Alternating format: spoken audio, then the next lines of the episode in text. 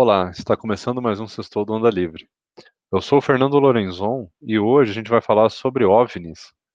E eu tenho aqui como convidados o Cauê Guimarães e o Maurício Camargo.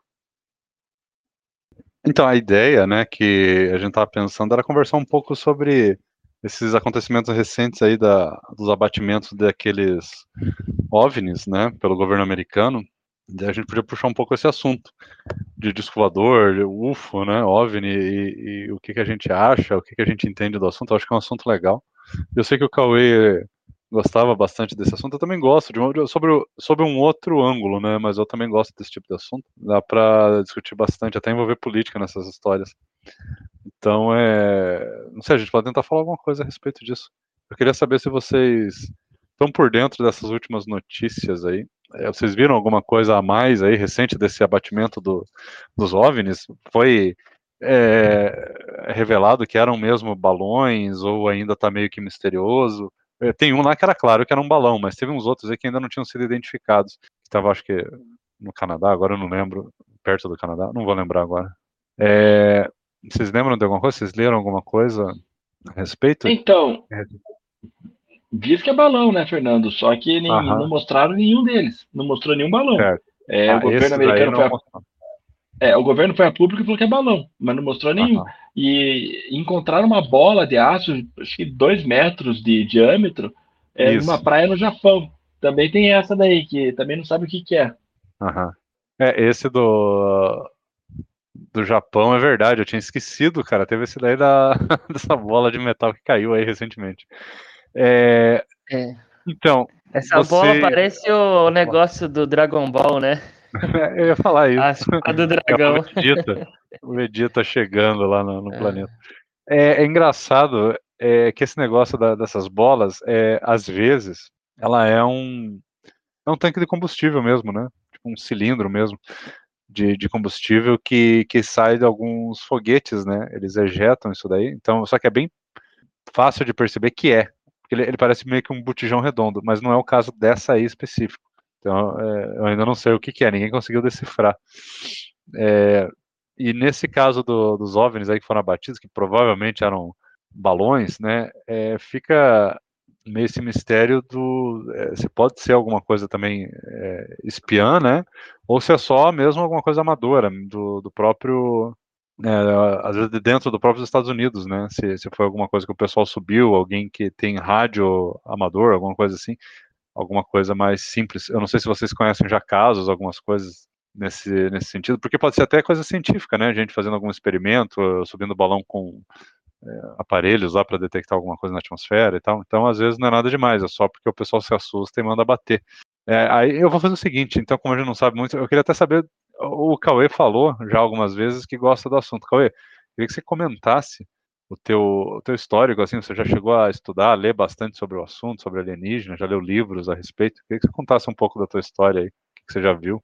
Eu acho que tudo parte da religião, Fernando. É, e depois da religião vai para a parte de, é, de alienígena. Eu sou católico, sou batizado na igreja católica, mas eu não acredito no catolicismo. É, eu acredito que existia uma pessoa chamada Jesus, que ela era muito sábia, muito à frente do tempo dela, mas eu não acredito que é o Salvador, que ressuscitou, tudo aquilo que a religião católica ensina. Por que, que eu estou falando isso? Porque a partir daí é, é, eu faço alguns paralelos e, e, e eu uso é, a razão para tentar justificar por que, que eu não acredito nisso. E se eu não acredito nisso, alguma coisa eu tenho que acreditar. Eu não, não posso ser aqui um nada no meio do, do perdido no meio do, do, da Terra. Então, é, qual que é a minha... Eu li vários livros aí sobre, sobre alienígenas, astronautas, é, alienígenas, é, seres de outros planetas, etc. Tem muita coisa que eu acho que é picaretagem, é, mas tem algumas coisas que realmente eu não, eu não consigo entender, ter, ter uma explicação clara. E aí, quando eu trago para a religião, por que, que a religião católica é correta? É, aí, a, o que, que, é o catolicismo? Opa, o catolicismo ele foi de, derivado do judaísmo. Ah, e, mas por que, que não é o protestantismo? O protestantismo foi uma derivação do catolicismo. Por que, que não é o, judaí o, o islamismo? O islamismo é uma mescla de, do catolicismo com o judaísmo. Assim, é, quem estiver me escutando e for adepto dessas igrejas, É, é assim, eu estou fazendo uma, uma explicação bem, bem rasa e bem básica. Não é bem é, uma derivação, tá? É, assim, só para não, não, não, ser mal interpretado. Mas, assim, a grosso modo, tentando para não gastar muito tempo explicando isso. Mas a gente pega, por exemplo, o hinduísmo. O hinduísmo tem um bilhão de pessoas que são hindus na, na Terra e é uma religião que existe há 4 mil anos. Aí você vai olhar os reis nórdicos, lá tinha acho que sete reis. Aí você vai olhar o, é, sete deuses. Aí você vai olhar os deuses romanos, eram mais sete. Aí você vai olhar os deuses egípcios, acho que eram nove. E cada civilização teve é, seus deuses, e cada e um era do amor, um era da natureza, um era da chuva, um era do trovão, um era do, é, sei lá, do, do, do, céu, do inferno, e por aí vai. Então, assim, eu acho que é, é, é seria muito pretensioso eu falar que o catolicismo é uma religião correta, e todas essas outras que são mais antigas e têm, é, e têm seus deuses, suas origens, é, não estarem corretas. E aí você começa a olhar, por exemplo, você pega lá os egípcios, é, e aí você tem algumas pinturas rupestres, e aquilo parece, é, e eu estou voltando a dois, três, quatro mil anos atrás, parece é, quem pintou na parede, quem desenhou dentro das pirâmides, os, as roupas que as pessoas usam não parece roupa de. É, quando, quando, se referenciam aos deuses da época. Parece, parece trajes de, de astronauta dos dias de hoje, entendeu? Então, por que, que uma civilização mais avançada não pode ter visitado é, a Terra nos seus primórdios e, e essas pessoas é, que não conheciam os terráqueos da época olhavam e falavam: pô, esses caras são os deuses, estão vindo do céu, eu não sei voar, eu não consigo então, eu, eu, eu acho que tem muito disso. E aí, gente pega é, o universo, a gente está dentro da galáxia da Via Láctea. Cara, a Via Láctea tem bilhões de estrelas. Cada estrela tem, tem dezenas de planetas. É, então, assim, a Via Láctea é uma galáxia, existem bilhões de galáxias. É um negócio enorme. É, e tem muita coisa que a gente não compreende, tem muita coisa que a gente só aprendeu agora, há 50 anos, há 100 anos. Então eu acho que, que faz sentido existir alguma coisa, alguma. Aliás, eu acho que já existiram seres que foram muito mais evoluídos que nós e acabaram. Eu acho que deve existir seres que ainda, que ainda vagam pelo universo, mais evoluídos, menos evoluídos.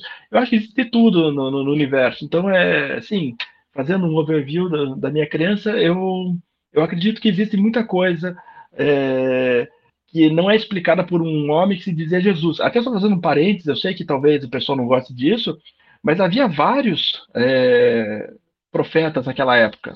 Se você pegar aí os livros de história, tem muito historiador que já detalhou isso. Existiam vários. E por que, que Jesus foi que caiu nas graças? Ou porque ele tinha um, um grupo de discípulos que escreveram a Bíblia. E aí a Bíblia foi era uma história que era a história de Jesus e e mais é, outros, é, outras pessoas, pessoas históricas importantes da religião, e aí é, esses livros se juntaram e viraram a Bíblia. É, então, e outros profetas não tiveram isso. Mas é, se você pegar o Pondé, por exemplo, ele fala disso, existiram mais dezenas de profetas na época de Cristo. Então, é, eu, eu, tenho um pouco de dificuldade de entender a religião. E aí, por exemplo, os papas, é, eles mudam de, de, de, Teoricamente, o Papa é o representante de, de, Cristo na Terra, ou algo do gênero, estou falando da, da, da, religião católica. E os papas mudam de opinião. Tem o Papa X, que ele pensa A. Aí o Papa XYZ, que veio, sei lá, um século depois, ele. A doutrina é totalmente ao contrário. Opa, sabe, eu, eu acho muito estranho. Então, eu, eu assim, seria esse é o meu, meu overview inicial. Não, entendi. E você, Maurício, você tem alguma opinião ou crença a respeito de, de, de alienígena, OVNIs? Você leu já alguma coisa interessante a respeito? Conta um pouquinho aí da tua história sobre isso. Eu moro aqui meio que próximo de Varginha, né? Coitada, a cidade ficou. aí até um, um, pessoal, um conhecido que é da cidade, falou que eh, se fosse verdade tinha caído em Varginha também. Minha opinião é um pouco parecida com o Cauê. Olha, é, eu sou, não sei. Mas eu não tenho tanto conhecimento assim. Mas eu acho que esses casos recentes, eu acho que são é, mais é, satélites ou coisas do tipo de investigação de outros países, tipo China querendo saber alguma coisa dos Estados Unidos. Eu não acho que, que seja nada ligado a isso, não, viu? Ah, tudo bem. É, eu, eu tenho sim uma opinião parecida com, com vocês também. É, eu gosto bastante desse assunto, assim. Eu estava até comentando, né, eu gosto bastante de astronomia, de ciência, e, e teve uma época que eu era muito fascinado em ler sobre, na verdade, um conteúdo mais cético, que eram pessoas que basicamente criticavam, né, o, um pouco essas histórias de, de e tal. Então eu acabei aprendendo muito sobre o assunto ufologia por ler pessoas que faziam as críticas, né? É, mas é óbvio que tem muita coisa que faz é, sentido, que é interessante. Tipo assim, se os alienígenas visitaram aqui o planeta e tal, toda essa, essa coisa das culturas antigas, aí vem daquele livro do Eram os Deuses Astronautas, né? Do Von Däniken, se não me engano, até que ele teorizou sobre isso. Tem um monte de gente nessa linha, né? que teoriza sobre os alienígenas terem visitado as civilizações antigas e por isso essas civilizações registraram é, esses fizeram esses desenhos desses deuses mas com uns trajes uma até uns equipamentos umas coisas que parecem muito modernas né? É, então é o pessoal começou a teorizar né sobre isso. Ó, você vai lá no sei lá incas astecas ou sumérios ou sei lá quem. Ah, talvez até o povo é, às vezes alguma tribo indígena, alguma coisa assim, ou não sei até se os romanos, esse pessoal, alguns desenhos, algumas coisas, parece uma, parece que eles desenharam um astronauta, daí vem essa história dos deuses astronautas. Né? É, parece se tivesse vindo um ser do espaço, né, que estava trajando uma roupa avançada e você olha aquele desenho parece aquilo lá. Então tem todo um estudo em cima disso para entender se aquilo lá era realmente uma uma representação da época ou não, ou se era uma, algo que alguém inventou, ou se foi de fato um contato que alguém teve com alienígena, né? E se aquilo, esses desenhos podiam representar isso. E de fato é bem interessante essa, essa teoria, dá, dá para brincar bastante, pensar a respeito né, sobre esses assuntos. E essa coisa do, da aparição dos discos voadores, é interessante que ele explodiu bastante né, na ficção científica e explodiu na TV nesse último talvez no, no século XX, né, meados do século XX, vem todo com esse, essa paranoia da, também da Guerra Fria, teve um monte de coisa a respeito, mas começou a ter bastante aparição, né? Veio, caiu na cultura pop, né? Essa questão. E, e isso vem uma. Aí, Cauê, eu vou falar uma coisa que eu não sei se você concorda ou não, mas tem muita questão é um estudo como, como que eu poderia dizer, tipo antropológico, assim, você entender o ser humano também, né? Quando a gente começa a ter essa época, né, da Guerra Fria, você começa a ter paranoia, você começa a ter muito desenvolvimento militar, né, é, é, aeroespacial, e você começa a ter uma explosão de, de, de avistamentos de disco voador, você pode supor que também está tendo muita coisa secreta sendo feita pelos governos e que o pessoal está achando que é disco voador também, né? Além de, obviamente, ter coisas que, que não são explicadas até hoje, mas começa a ter muita coisa que é, é experimental, né? Então o governo americano vai lá, faz uma nave diferente, né? alguém avista, aí alguém fala que viu um disco voador, aí começa a sair na imprensa, então começa a ter esse tipo de coisa. Sei que tem alguns casos assim, mas tem casos que não tem explicação até hoje, tal, então isso mexe muito com a, com a imaginação, né? Não sei se você concorda com. Você chegou a ler coisas a respeito. É, então eu, eu li o livro do Von Dyke, Van Dyke, lá que você comentou. Foi um dos uhum. primeiros que eu li sobre o tema. E eu acho que ali no livro tem coisa que faz sentido e tem coisa que não faz sentido, tá? E até hoje acho que já foi provado algumas coisas que é sobre a construção das pirâmides, por exemplo, que não, não tem nada de astronauta, é possível, e, e até já estudou-se como chegar para construir as pirâmides. Mas o, o, que eu acho é sobre, trazendo para hoje, é, eu acho que tem de tudo um pouco, tá? Eu acho que uhum. deve ter. É, e, e, aí eu não acredito que veio um extraterrestre aqui, ou talvez se veio, caiu aqui é, de forma aleatória. É, eu acredito que se vier para cá, são sondas que e como a gente está mandando, né? tipo, a gente está mandando sonda agora para Saturno, para as luas de Saturno, é, tá, mandamos um rover para Marte. Então, eu, eu, acredito que talvez civilizações mais evoluídas façam o mesmo, mandem para explorar planetas e, e etc. É, mas assim, é, vamos pegar os, os, balões aí dessa semana, da semana passada. É, cara, os balões, é, o que foi dito que era balão, tá? Uhum. um deles era balão, foi visto, foi comprovado, mas os outros é, que não tem, não tem uh, o balão em si propriamente dito, é, você não tinha, você não tinha, é, era um balão que estava indo contra a, uma massa, contra uma, uma, uma massa de ar. É, é, como que um balão vai contra uma massa de ar a 100 por hora? entendeu? Não, não, não a física não, não explica isso. É, e aí, assim, pode ser drone, mas ele fazia alguns movimentos é, que um drone não faz. Então tem alguns pontos assim que eu acho muito estranho. E eu concordo, pode ser armamento chinês, armamento russo, armamento é, americano que, que eles estão testando. E eu acho que muitos dos avistamentos são isso. Inclusive, tem é, muito avistamento de piloto de, de avião comercial que depois o pessoal vai ver, é, e o fólogo mesmo vai ver, e são os satélites do, do satélites do, do, do Elon Musk, do Starlink. Ele mandou acho que 5 mil satélites, e daí bate o sol, cara, e dependendo do ângulo, faz um raio que parece ser alguma coisa e não é. Então, eu acho que tem muita, é, muita coisa que é, é falsa, ou falso avistamento, que não é OVNI, que é uma explicação física, ou uma explicação, ou é algum material é, terráqueo mesmo. Uhum. Mas, eu, mas eu acho que tem algumas coisas que, que são inexplicáveis. Por exemplo, tem um rapaz chamado Edson, com I, Edson Boaventura. Ele hoje é um dos ufólogos brasileiros hum, que, que e, e, ele é honesto intelectualmente. Ele falou, ó, é, muito que esse bondade que fala é mentira, é, aquele outro menino, Jorge Tsukara, usar o cabelo para cima, é, é, muito sensacionalista, esse cara ele denigre a imagem do, do, da ufologia no mundo ao invés de ajudar apesar de ele é, levar a ideia para muita gente, é, mas ele fala, ele pega o caso de Varginha, por exemplo, é, e ele entrevistou as pessoas e, e, ele falou, cara, desceu e havia, e acho que havia seis, se eu não me engano, é, alienígenas. Ele explicou tudo, ele explicou como o governo brasileiro lidou com a situação, depois como o governo americano, para onde foi. Tem alguns podcasts com ele que ele explica exatamente. Então, eu, eu acho que são, é, existem casos e casos, entendeu? Sim.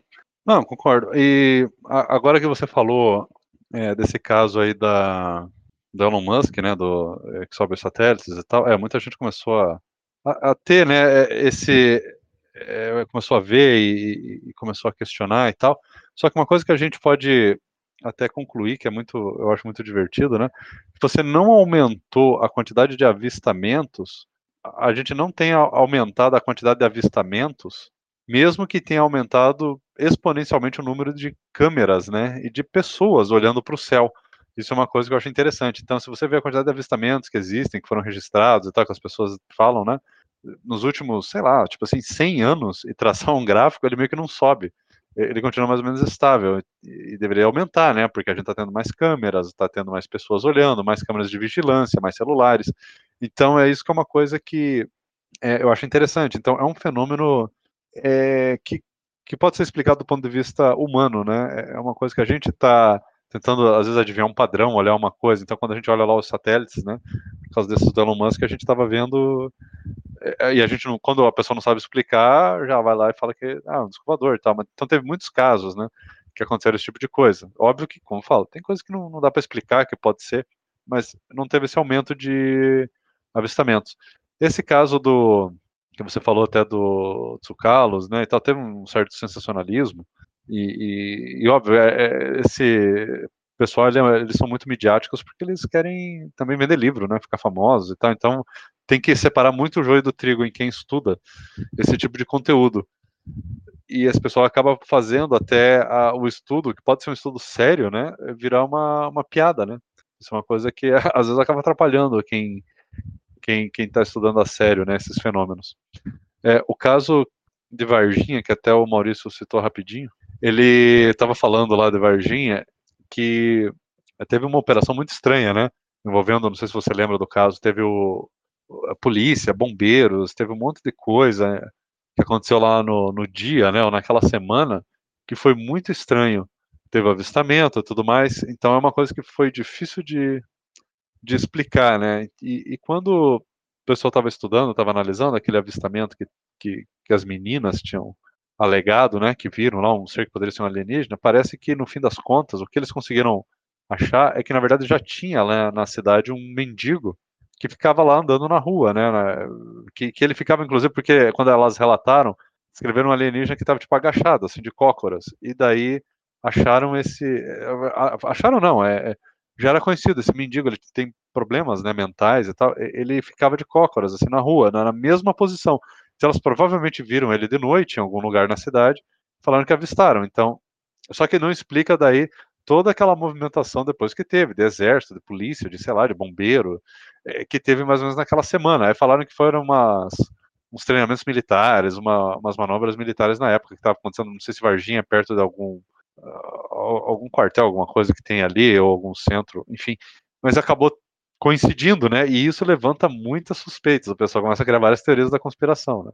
Eu particularmente não acredito, mas eu acho é, divertido ver esse tipo de assunto. E esse é um dos casos mais até aqui no Brasil ele, ele, é um dos mais, vamos dizer assim, respeitados, né? Respeitados não diria, mas assim, é um dos que mais geraram é, é como eu posso dizer, um interesse mundial, né? Até assim, de ufólogos de vários outros países para estudar.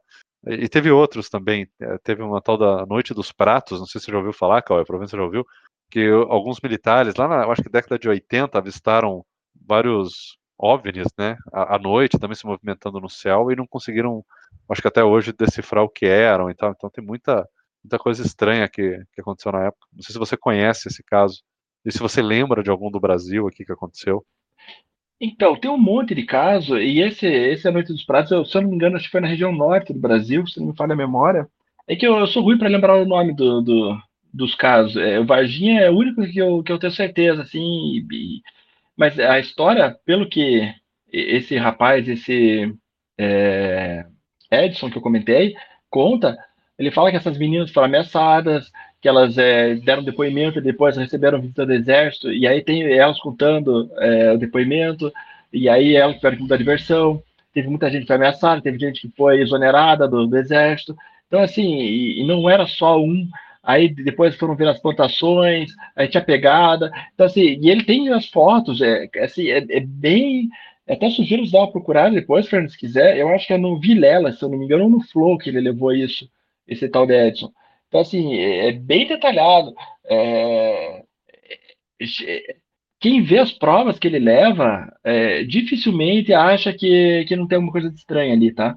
Mas é, é, existem vários casos. Existem aí é, o, os casos de Roswell no, nos Estados Unidos, que acho que na década de 50 também, que é famoso, que caiu um avião e, teoricamente, o, o governo americano levou para uma base secreta chamada Base 51, é, para estudar os destroços do, do, do avião. É, diz que o, o, Como é que é o nome do satélite que foi enviado para o espaço esse tempo atrás? James Webb. Que o James Webb usa uma tecnologia que teoricamente teria sido estudada com a queda desses, dessas aeronaves de extraterrestre, porque não, não é uma tecnologia uma, que, que existia na Terra. Então, tem aí algumas. É, teorias da, da conspiração aí sobre, é, sobre várias, várias coisas envolvendo OVNIs. Sim, sim, é, tem bastante coisa.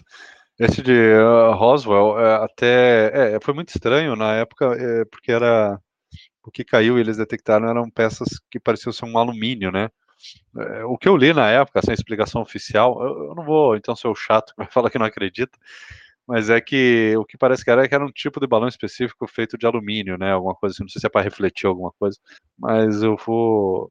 É, eu não lembro exatamente, faz muito tempo que eu li. Esse caso do. É, você falou do James Webb, né? Que podem usar a tecnologia. O pessoal diz até que a tecnologia stealth dos aviões de caça, né?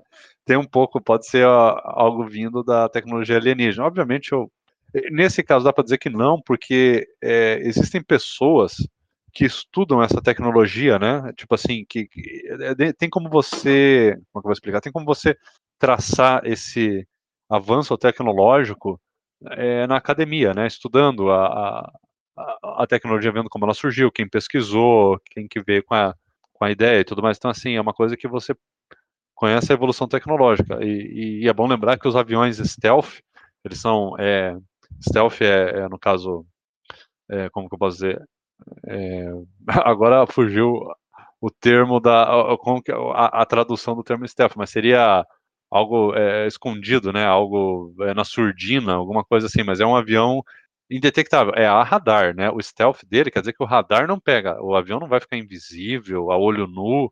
Não é nada disso. Porque o Trump, agora que eu tô lembrando, é, quando ele falou uma vez uma declaração de aviões stealth, até pesquisei aqui o termo furtividade, é isso aí, um avião furtivo. É, ele falou alguma coisa assim que não, não dá para você ver o avião, tipo, então as pessoas confundem, não tem nada a ver, você pode ver o avião tranquilo, ele, é, ele não fica invisível, é, é, o radar que não consegue pegar. E por que, que o radar não pega? Porque ele é feito de alguns materiais que refletem menos, né? O, a, o radar, o radar ele é onda de rádio, onda de rádio é um tipo de luz, se parar para pensar, e, e, tem materiais que refletem mais e refletem menos, assim como certas pinturas, certas cores refletem mais e menos, e o ângulo do avião, né, o jeito que ele é feito, ajuda a, a esconder esse sinal. E tipo assim, assinaturas de calor, né, por exemplo, a própria o motor do avião poderia mostrar ele no radar. Então, o motor ele fica bem dentro, né? Ele não fica muito exposto. Então, tem um monte de coisas que são feitas, o tipo das linhas, mesmo geométricas do avião, é feito para refletir para direções diferentes. Então, é feito um monte de, de tecnologias diferentes, de coisas diferentes para diminuir a assinatura do radar. Então, um avião desses modernos aí, ah, de caça, né, dos Estados Unidos, ele pega no radar, mas assim, a assinatura é um passarinho. Assim. Se o radar pegar, você detecta um passarinho. É, não tem como o pessoal dizer que vai ser um avião. Então é, é, é nesse nível.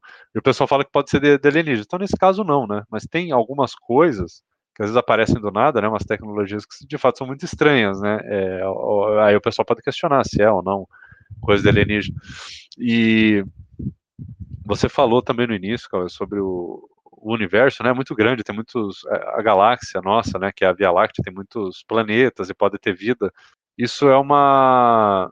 Até um assunto que eu acho bem interessante. É, você pode é, imaginar, né? Pô, se tem vida, aparece um, uma vida a, a cada tanta, tantas estrelas, né?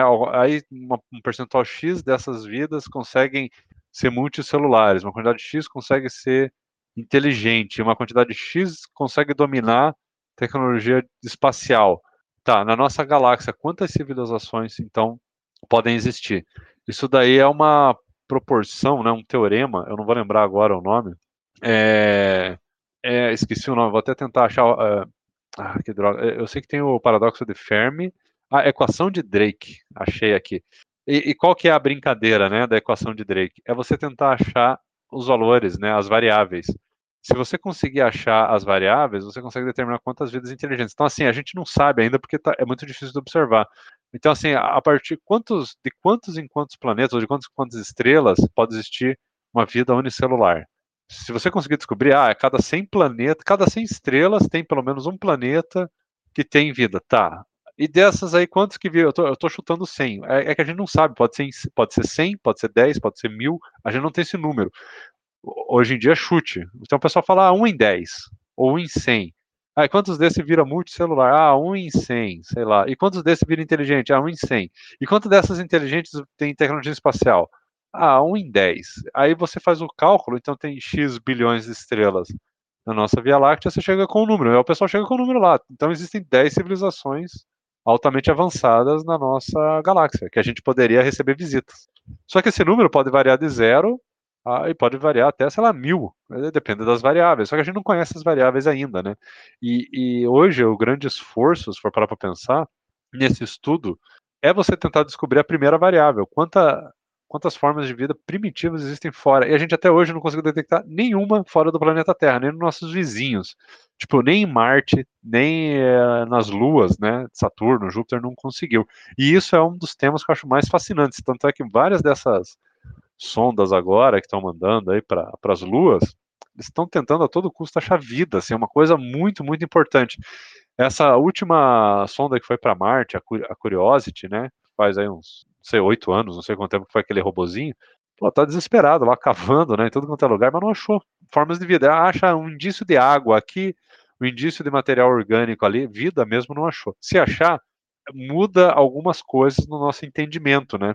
E é isso que é a principal busca dos cientistas que trabalham nessa área, né? Os exobiólogos, se não me engano, né? Exobiólogos, que é quem estuda o, assim, biologia fora do planeta Terra, né? Então o pessoal fica tentando é, entender como que seriam essas formas de vida, como é que elas viveriam, onde que elas estariam e tudo mais. É, eu não sei se você gosta também desse tipo de assunto, queria saber a tua opinião, Cauê, se você já viu algo a respeito também. É, então, pelo que eu tenho lido, é, se eu não me engano, é, a gente vai ter. Existe uma grande expectativa, mas uma grande expectativa mesmo de ter vida na, numa das duas de, de Saturno. Eu acho que é Encelo o nome dela. Deixa eu ver aqui. Lua de Saturno. Encélado, pode ser. Encélado é... e, o, e Europa, Encélado de Saturno e o Europa de Júpiter são fortes candidatos a ter vida. Porque tem água, isso, tem é... material líquido, isso, é... Só que a água, se eu não me engano, é, não é água na, de H2O, é água feita de, de alguma outra coisa, é, de algum não, outro material à base de carbono. H2O? Não, é, é, é que tem uma outra lua de Saturno, que é Titã, que lá tem tipo assim um metano líquido, uns negócios, assim, uns gases bem diferentes. É, mas daí é outra parada, é. Mas a Encélado e Europa tem água líquida mesmo, só que não é na superfície, porque é muito gelado, então ela vira uma crosta de gelo. É no interior da Lua mesmo. Isso, é uma camada é, de água né, líquida. Né? É, isso. E por que, que ela não está congelada? Como que ela consegue ficar líquida lá dentro? Por causa da gravidade da do, do, de Júpiter, é, gera é, uma, tipo, uma, uma, pressão, aquele efeito maré e tal, né? Toda essa pressão gera calor e ele mantém a água líquida numa camada. E, e o mais interessante, eu não sei qual dessas duas luas, se é a Europa ou a Encélado, tem mais água do que no planeta Terra. Então parece que é pouquinho porque é numa lua, mas é bom lembrar que a Terra, a água dela está só na superfície. É uma casquinha. Essas luas não, é uma camada no interior, é como se fosse o manto do planeta, sabe? Aqui o planeta Terra, lá é um espécie de um manto de água. Tem um núcleo rochoso, tem a crosta congelada e terra e sujeira, sei lá, mas tem uma, um manto de água líquida. Então é muita água, é muita água. Então, se tem algum lugar ali gerando processo químico, né? Você, tipo, quimiossíntese, que o pessoal fala, que é tipo a fotossíntese, mas quimiossíntese, que pode acontecer naquelas, aqueles vulcõezinhos de dentro, é, pode começar a existir material orgânico, e daí vem toda aquela teoria do início da forma de vida do. Como surgiu no planeta Terra, né, pode ter surgido também nesses lugares. Seria bem interessante pesquisar. Mas até agora já não conseguiu mandar uma sonda lá e pousar e coletar esse material, algo assim. É, então, o, o, mas a grande expectativa, pelo que eu li, é que realmente tem vida lá, é, e vida microbiana. Não? Então vamos só fazer uma distinção aqui, não é vida seres humanos, eu, você, é vida microbiana. É, bactéria, alguns tipos de bactéria ultra resistentes a, gelo, a temperatura fria, ou que vivem na, em água. E, então, assim, o próprio Marte, pelo que eu tenho lido também, é, vai ter uma missão que vai buscar se eu não me engano, teve duas missões que foram para Marte, deixaram para Marte, deixaram rovers em pontos distantes da, de, de, Marte. E aí tem uma das missões que acho que em 2028 vai para lá para buscar um desses rovers, buscar as amostras desses rovers. É, e também há a expectativa de que haja alguma, alguma vida, vida microbiana nesse, né, nessas rochas e tal que vão vir de Marte. Então, eu realmente acho que deve, deve haver, isso tenho certeza, vida microbiana em algum outro lugar. É, o difícil é achar vida inteligente aí no, no próximo Isso, da gente, né? É, é, o, o, problema é o salto que dá, né? De microbiana para inteligente é muito grande o salto. E até para falar aqui do planeta Terra, a, a vida microbiana, a, o planeta Terra surgiu há 4,5 bilhões de anos atrás. Então, ou há 4,5 bilhões de anos. É, não precisa falar atrás se você já falar a. Eu sempre me pego nessa, nessa dificuldade. Então, 4,5 bilhões. Ela era uma bola de magma, de fogo, porque ainda estava formando o planeta. Quando se solidificou a crosta, começou a chover, toda a água, né, o vapor de água que tinha, e asteroide começou a, a cair, meteoro, é, como é que fala? É, cometa caiu, trouxe muita da água do planeta via cometas mesmo, porque é uma bola de gelo, cometa, né? E eles começaram a encher o planeta de água e teve muita chuva e tal. Assim que estabilizou e choveu e começou a ter oceanos, assim, poças d'água muito primitivas e tal, cara, quase que imediatamente já surgiu vida primitiva, a vida microbiana. É, de, as bactérias, não foi nem bactéria, acho que foram arqueias as primeiras, que é um grupo de ser vivo que, inclusive, meio que recentemente, tipo assim, na nossa época ainda era ensinado arcobactérias, não sei o que, era aparente lá, da mesma época, agora eles separam. Arqueia é uma coisa, bactéria é outra. Elas são mais primitivas, parece que ela não tem uma membrana no núcleo do, enfim, da célula dela, alguma coisa, eu não sei exatamente como é que é. Ou não tem núcleo, é tudo aberto dentro dela, eu não sei como é que funciona. Mas ela é mais primitiva, ela existe ainda. E é muito rápido, tipo assim, então o planeta esfriou, estabilizou água nos primeiros 500 milhões de anos, já surgiu vida, muito rápido. Para essa vida primitiva, bactéria, virar os primeiros seres multicelulares, levou tipo, quase 4 bilhões de anos. Foram, tipo assim, 3 bilhões alguma coisa. Então demorou muito tempo para começar para essas bactérias começaram a virar tipo umas mini colônias e começar a virar aqueles seres marinhos muito primitivos que começaram a dar origem ao reino animal e daí depois o, vegetal, o fungo e tudo mais que foram virar seres multicelulares. Então, assim, surgiu quase que imediatamente quando estabilizou a água. Levou 3 bilhões e meio ou 800, sei lá, para virar multicelular. Virou multicelular, passou mais 100 milhões de anos, cara, já tinha peixe. tipo assim, os peixinhos mais primitivos. Para você ver como é rápido. Ficou multicelular, explodiu é, um monte de coisa. Aí teve aquela explosão, o pessoal chama de explosão cambriana, que foi há quase 500 milhões de anos atrás. Que, que daí surgiram todos os animais, fungos, plantas, tudo há 500 milhões de anos atrás. Foi muito próximo, muito próximo. Todo o resto da, dessa, desses 4 bilhões e meio da Terra foi, foram as bactérias do jeito que elas eram, e os primeiros 500 milhões de anos a Terra ainda resfriando, né, sendo completamente inóspita. Então é, esse salto ele demora muito, mas quando acontece ele meio que deslancha rápido. E daí ter vida inteligente é outra questão, né?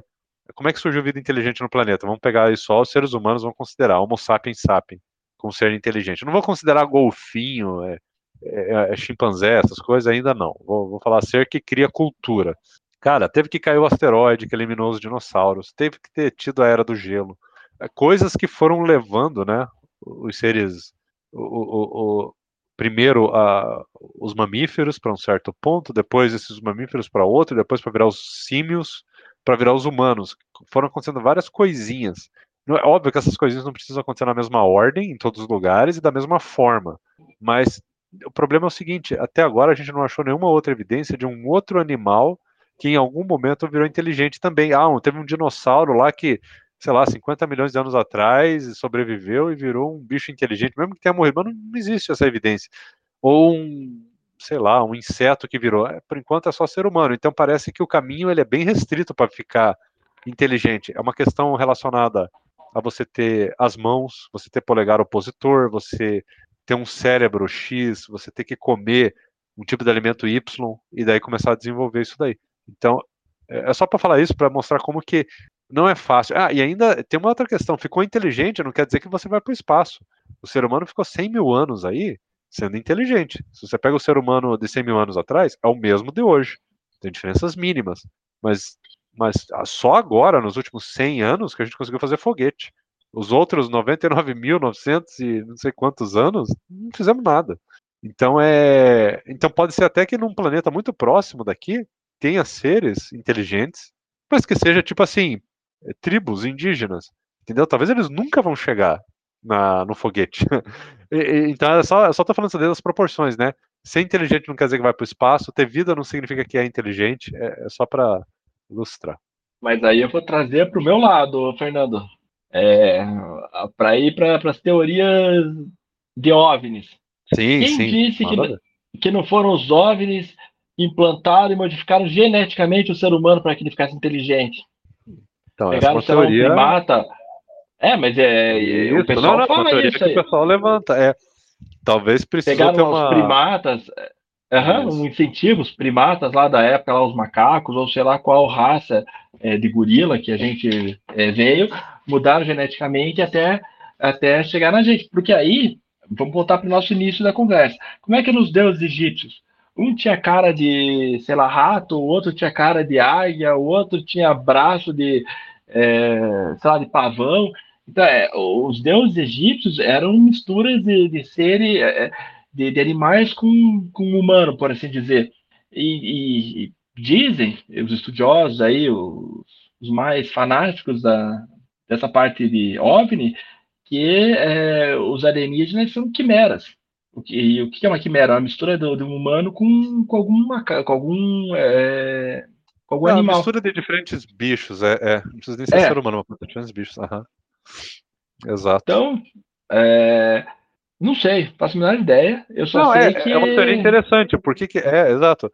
Por que, que os outros bichos não tinham virada inteligente, só agora um tipo muito específico de primata foi virar, né? Então levanta essa teoria. Ah, pode ser uma intervenção externa alienígena para fazer uma, uma modificação genética para atingir esse ponto. É uma teoria interessante. Só que ela cai num problema anterior. Né? É, mas como é que esses alienígenas ficaram inteligentes, né? Então tem que ter algum, algum momento, alguma raça tem que ter ficado, né? Pode ser que uma começou sozinha, e daí ela começa a replicar, fazer para os outros, né?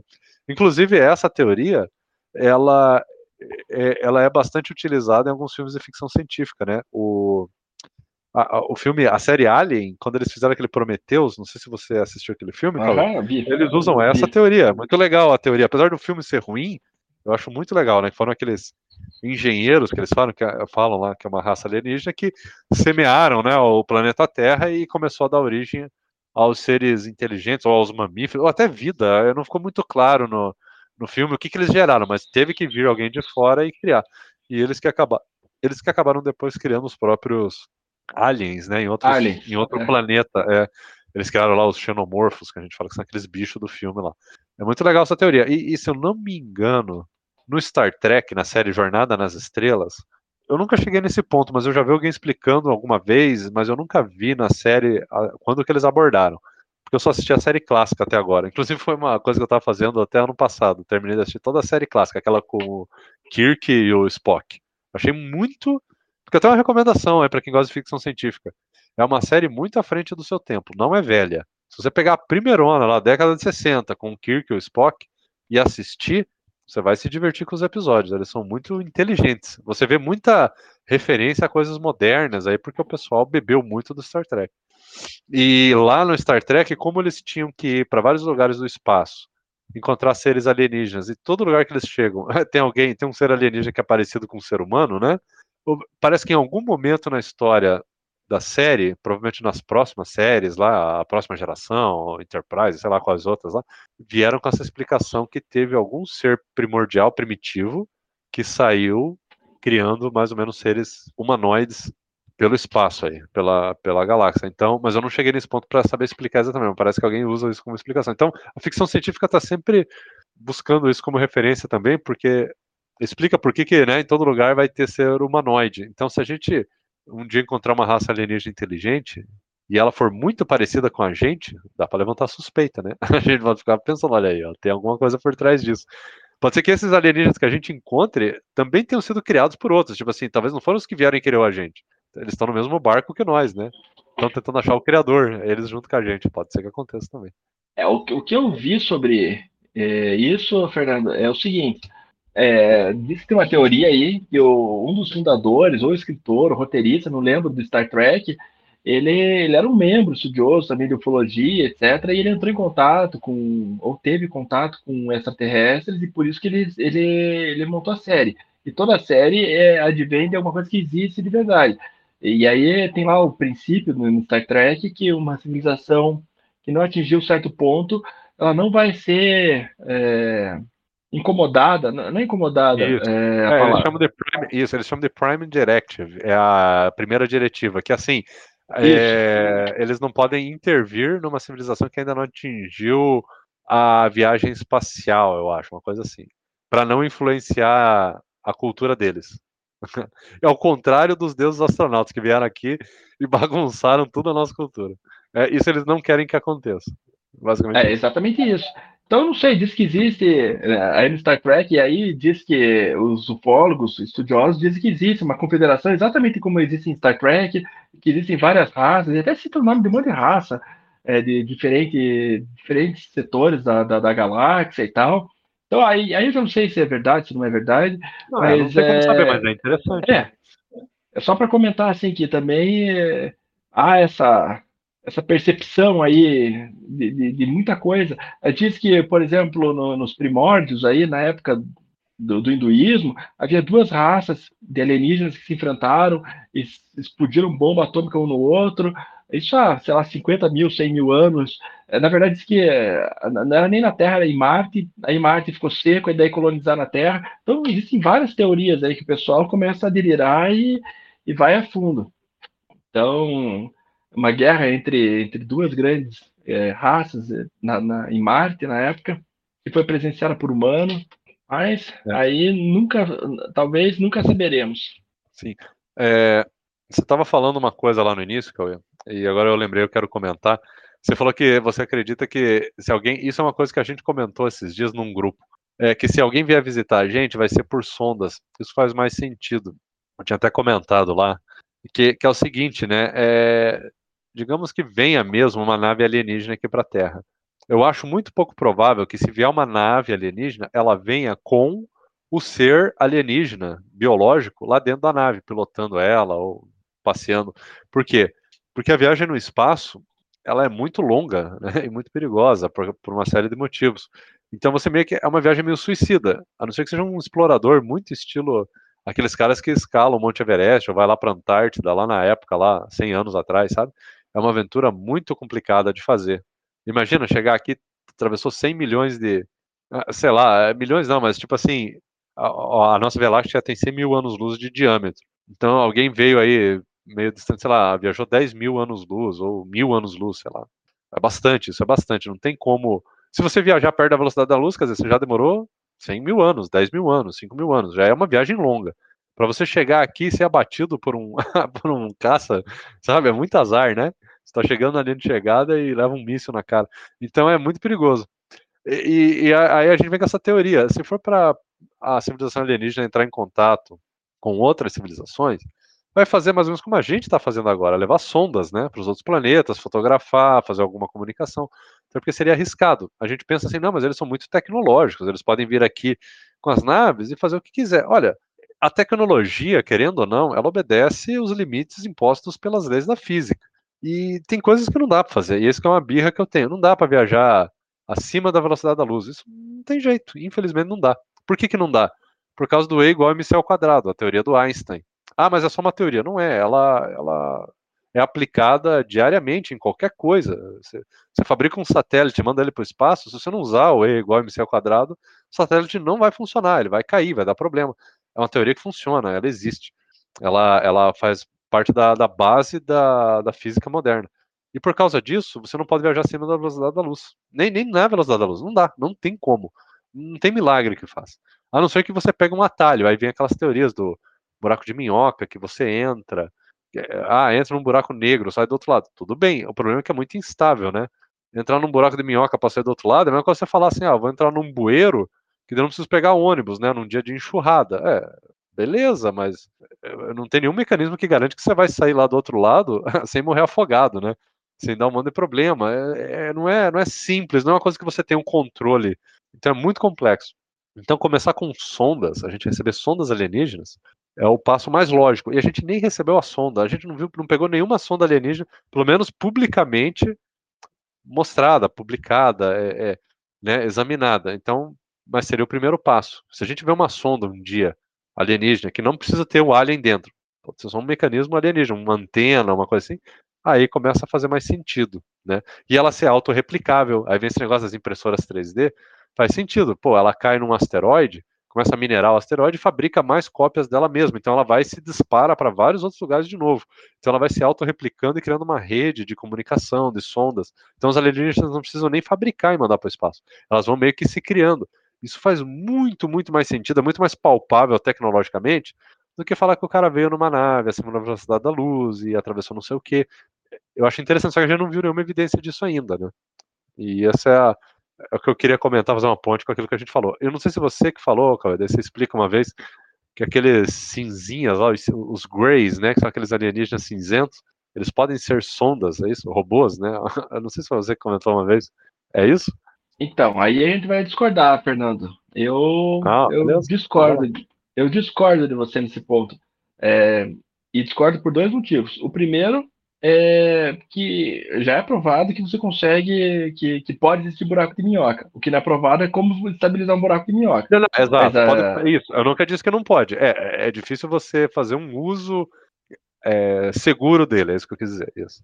E aí eu, eu vou linkar é, é, esse item com o segundo item que eu, que eu vou comentar. É, até 100 anos atrás a gente não sabia o que, que era a, a teoria da relatividade do Einstein. Então, é algo muito novo para a gente. Em 100 anos a gente descobriu a relatividade, tem as descobertas do Tesla também, tem Thomas Edison, tem vários, várias questões da física que a gente usa no dia a dia que a gente descobriu em 50, 100 anos, uh, nos últimos 50, 100 anos. E, e, por exemplo, a gente não consegue ligar hoje a teoria da relatividade com a mecânica quântica. Quer dizer, é uma outra área da física. E dizem é, aí os físicos que a grande chave do universo está em como você conseguir conectar essas duas coisas. Então, eu acho que tem muita coisa ainda para a gente descobrir. E se existir uma civilização é, mais avançada que a gente, talvez eles já tenham descoberto. E talvez é, eles consigam viajar tranquilamente pelo universo é, em velocidades muito, muito maiores do que a gente consegue é, e utilizando aí atalhos. É, e quando eu digo atalho, é buraco de minhoca, sei lá, é buraco negro, ou, quer, ou qualquer outra coisa que seja que a gente nem, nem conhece.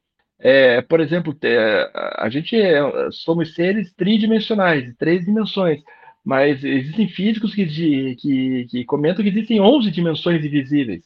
Então, talvez até dimensionalmente exista alguma forma de você se locomover. Eu não faço a menor ideia, eu não consigo nem imaginar isso. Mas eu acho que tem muita coisa que a gente não sabe e que talvez essas coisas, esses segredos, o dia que a gente descobrir, a gente consiga é, acessar pontos mais distantes do universo. Mas sim, com a, com a teoria que a gente tem hoje, com o conhecimento que a gente tem hoje, a gente consegue, acho nem andar 10% da velocidade da luz, se não me engano. É, é muito pouco. É, a gente levaria, acho que levaria um ano para chegar em Marte. Eu acho que é um ou dois anos para chegar em Marte. Então, é, é. assim, é, as distâncias do universo são muito, muito longas. Mas é, o que eu divirjo do, da, de, de, alguns físicos e de pessoas que não acreditam em, em, seres extraterrestres visitando a Terra, por exemplo, é porque eles, eles é, pautam esses seres com a tecnologia que nós temos hoje, com a física que nós conhecemos hoje. É, e eu acho pode existir porque talvez existem segredos que ainda a gente não descobriu, ou talvez nem vai descobrir, e que talvez alguma civilização mais avançada tenha conseguido chegar neles, entendeu? Mas voltando aos Grey, é, também tem aí dentro do mundo OVNI uma, uma teoria que os Grey são, são robôs. São robôs de. Só que em vez de ser um robô de ferro, como nós temos a imagem de um robô, são robôs de cartilagem, que, que é, são enviados justamente para fazer essa, essa missão, essa inspeção é, em países, em planetas e talvez os, os alienígenas tenham interesse. Então, é, é, essa, essa é a teoria, que eles são robôs. É, tem, uma, tem uma expressão que usa, não é não é de carne, mas, mas, é como se fosse humano, é com tecido, um tecido gelatinoso, sei lá, alguma coisa nesse sentido. É, um, é poderia ser um, um um robô, um android, alguma coisa biomecânico, sei lá, alguma coisa assim. Isso, é, e, e, mas também comento, tem outra linha que diz que os Greys são uma raça, uma raça inferior uhum. de alienígena. E eles são magrinho, cabeçudo, e porque é, no planeta deles, ou porque eles passam muito tempo no, no, no espaço, é, não tem gravidade, então é, eles acabam ficando pequenininhos. Entendi. É, é uma explicação é, né? válida. Um jeito então, de conservar tem, tem o corpo por mais tempo, alguma coisa assim, pode ser. E aí a cabeça grande é porque eles têm um cérebro maior, tá? são mais desenvolvidos que a gente. Então, é, é, o cérebro deles se desenvolveu. Essa é a explicação aí de por eles forem uma, uma, uma espécie, por que, que são daquele jeito. Mas aí tem os reptilianos também, que, que se fala, e tem vários. É que Sim, o, é, é, tem... é mais comum, né? Que... É, tem, eu acho que uma vez eu vi um gráfico, uma coisa assim, tinha uns 20 ou até 50 raças já catalogadas baseado na, nas aparições, né, nos avistamentos e tal que as pessoas foram alegando. O pessoal foi desenhando, fazendo e tipo assim identificaram tipo assim, 50 diferentes, sabe? É, o que eu acho muito legal é que, por isso que eu falo que é um fenômeno antropológico interessante de avaliar. Se você vê esse desenho de, de, das 50 raças, as primeiras são muito parecidas com aqueles monstros do pântano, aqueles de filme de terror, sabe? Com muita barbatana, com muita, sabe? Meio. Eh, com, com os pés assim de, de, aquático, né? E conforme vai avançando, eles vão ficando meio exóticos, diferentes, todos meio igual. Aí começa a ter três olhos, aí começa a ter cinco olhos. Aí eles vão indo para aquele formatinho do ET, eh, que é o corpo mais fininho, com os olhos grandes, cabeça oval, e começam a ser todos meio iguais. Então, eu tenho uma é, não é minha essa teoria, mas óbvio, é uma coisa que o pessoal fala, que existe um fenômeno também cultural, né, nos avistamentos. Então, conforme os próprios filmes e a mídia foi repercutindo e retratando a imagem do alienígena, as pessoas foram começando a moldar o que elas viam. Então, pode até ser que, eu não, não vou negar, aqui fala que não existe, mas é, é, não, não é isso. Mas eu quero dizer assim, muito do que a pessoa alega que ela viu é muito influenciado pela cultura daquela época, daquela década que ela se alimentou. Então, se hoje você falar alienígena, a pessoa vai pensar num verdinho aí, cinza, com esses olhos grandes. 50 anos atrás, falar em alienígena, ela vai pensar nesse monstro, talvez meio pantanoso, assim, meio com barbatana, com, com coisa assim, sabe? Dependendo da época, muda um pouco o que, que ela lembra, por causa da cultura da época. Então, isso influencia um pouco também. É, mas, digamos que realmente existam, seria mais ou menos esse número aí. Disco voador também tem vários, né? Eles começam naqueles formatos mais rústicos, né? E vão ficando mais aerodinâmicos, vamos dizer, eles vão ficando mais modernos e tal, com aqueles formatos mais de gota, assim, né? Mais. É, como eu falei, aerodinâmica e os antigos era aquela coisa rústica grande, parece umas panelas grandes, assim e tal, mas muito baseado no, no que a gente avistava e tem esse fator cultural. Porque quando é uma bolinha de luz no céu, você não tem como dizer exatamente como é a forma, né? Então as pessoas meio que preenchiam, né, o espaço ali do que ela está vendo com a cultura da época, né? Com o que tinha na época. Então tem muito esse fator cultural, né? Esse fator, como eu posso dizer, é psicológico, cultural da época, midiático da época. Aliás, você já viu alguma coisa? Quer comentar sobre isso? E você já avistou alguma coisa estranha no céu? Uma luzinha? Não, nunca, não, nunca vi nada. É, é, tem as tem charuto, formato de charuto, formato de disco. Aí tem um monte de formato. Inclusive, da, da semana passada, disse que era formato de charuto, é, os que foram vistos nos Estados Unidos. Mas aí eu realmente não. O negócio degringola para um, uma linha muito é, imprecisa. Porque aí que nem eu comentei, aí tem gente que fala que tem 20 raças, 50 raças, tem o reptiliano, tem o, o que mora não sei aonde. Os caras já sabem até o planeta de onde o cara veio. Então, assim, aí eu já começo a ficar um pouco cético em relação uhum. a isso. Aí já, já passou do, do limite para mim, aí já, já passou do ponto. O meu, o meu, o meu limiar é, é que existe vida inteligente, talvez tenham visitado a gente para conhecer, mandar sonda, mas aí quando começa a entrar muito, é, que nem até comentei lá, é, as quimeras, os deuses do, do Egito, aí eu já começo a ficar um pouco cético em relação a isso. Uhum. Não, concordo. É... Como última coisa, eu, eu vou comentar rapidinho, que é o seguinte, eu morei numa cidade muito pequena, né? No interior do Mato Grosso, até meus 17 anos. Então era muito escuro e na época acabava muito a luz, tá? Então eu podia. Eu tive esse privilégio, eu vou dizer que é um privilégio. Eu acho que o pessoal aí que vai muito para fazenda de noite, assim, sítio, essas coisas, tem esse privilégio também. De você olhar o céu estrelado, totalmente limpo, né? É, de noite sem luz nenhuma no ambiente. É uma coisa que eu diria que é fascinante, assim, é muito legal. Cara, e você vê muita coisa no céu se mexendo. Você vê muita luz, você vê muito, muita coisa. Então, é, eu diria assim, é muito fácil você dizer que você está vendo um OVNI. Mas muitas dessas luzes, né, são é, meteoros mesmo, né? É, ele é pedras caindo na nossa atmosfera. Ela faz o, aquele risco, né, no céu. Cai, ela queima completamente na atmosfera quando ela é muito pequenininha, mas ela faz aquele risquinho no céu. Acontece muito isso. E tem muito é, é, satélite, você observa os satélites passando, se você prestar atenção, um ou outro, você vê se movimentando, e às vezes você não percebe ver algum vulto, alguma coisa piscando rápido, cara, e às vezes até assim um insetinho que passou e refletiu a luz, sabe? Então tem muita coisa. E óbvio, pode, vamos dizer, tem disco voador também? Tem. Vamos dizer que passou lá um. Mas é muita coisa para filtrar. É muita coisa para observar. É por isso que é muito difícil, né, esse estudo de ufologia, separar o joio do trigo. E uma, e os estudiosos sérios, né, eles têm bastante trabalho de ficar tentando é, separar essas duas coisas, né? É, ficar tentando tirar esse lixo aí, pegar realmente os casos que fazem, é, vamos dizer assim, que, que poderia fazer sentido não ser algo desse planeta ou do, do nosso, ou, ou, uma coisa do sistema solar. Então, é isso, eu queria dizer isso aí, não sei se você quer complementar com alguma coisa. Não, não, por mim tá, tá ok. então tá bom. Então, mas é isso então, Chloe. Então, esse foi o nosso papo. Aproveitamos esse, esses casos recentes aí da, dos avistamentos, OVNIs, a bola que caiu lá na, na praia do Japão, para a gente comentar um pouco sobre a nossa, a nossa visão sobre ufologia e, e, e tudo mais. Eu acho que foi um papo bem legal. É isso então, eu quero agradecer a sua participação. A gente se vê no próximo episódio. Falou.